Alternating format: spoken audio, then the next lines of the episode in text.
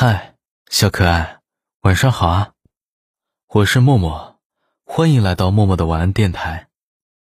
今天让我们继续回到小狐狸和小兔子的故事吧。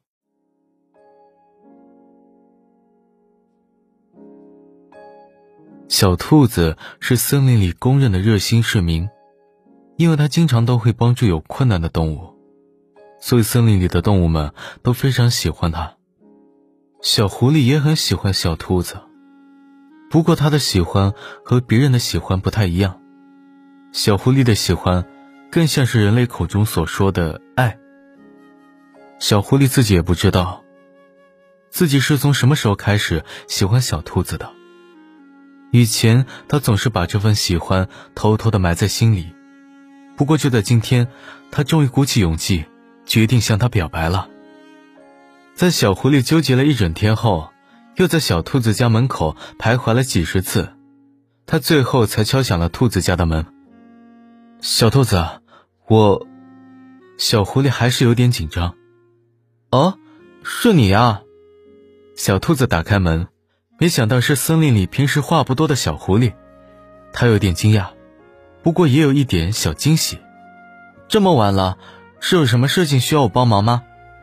小兔子甜甜的对小狐狸一笑，看到小兔子灿烂的笑容，小狐狸更加紧张了起来。准备了一天的告白词，竟然一下子全忘了。啊，啊，是的。